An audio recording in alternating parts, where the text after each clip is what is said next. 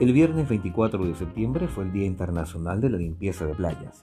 La Dirección General de Territorio Marítimo organizó a nivel nacional diversas actividades de limpieza a lo largo de las costas de nuestro país, efectuándose localmente a través de la Capitanía de Puerto de Tierra del Fuego.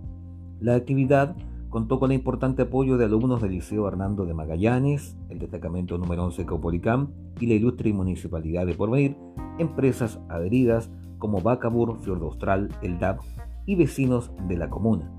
Tuvo como principal objetivo generar conciencia del daño ambiental que produce la basura que se arroja al borde costero a través de la recolección de basura en dicho sector.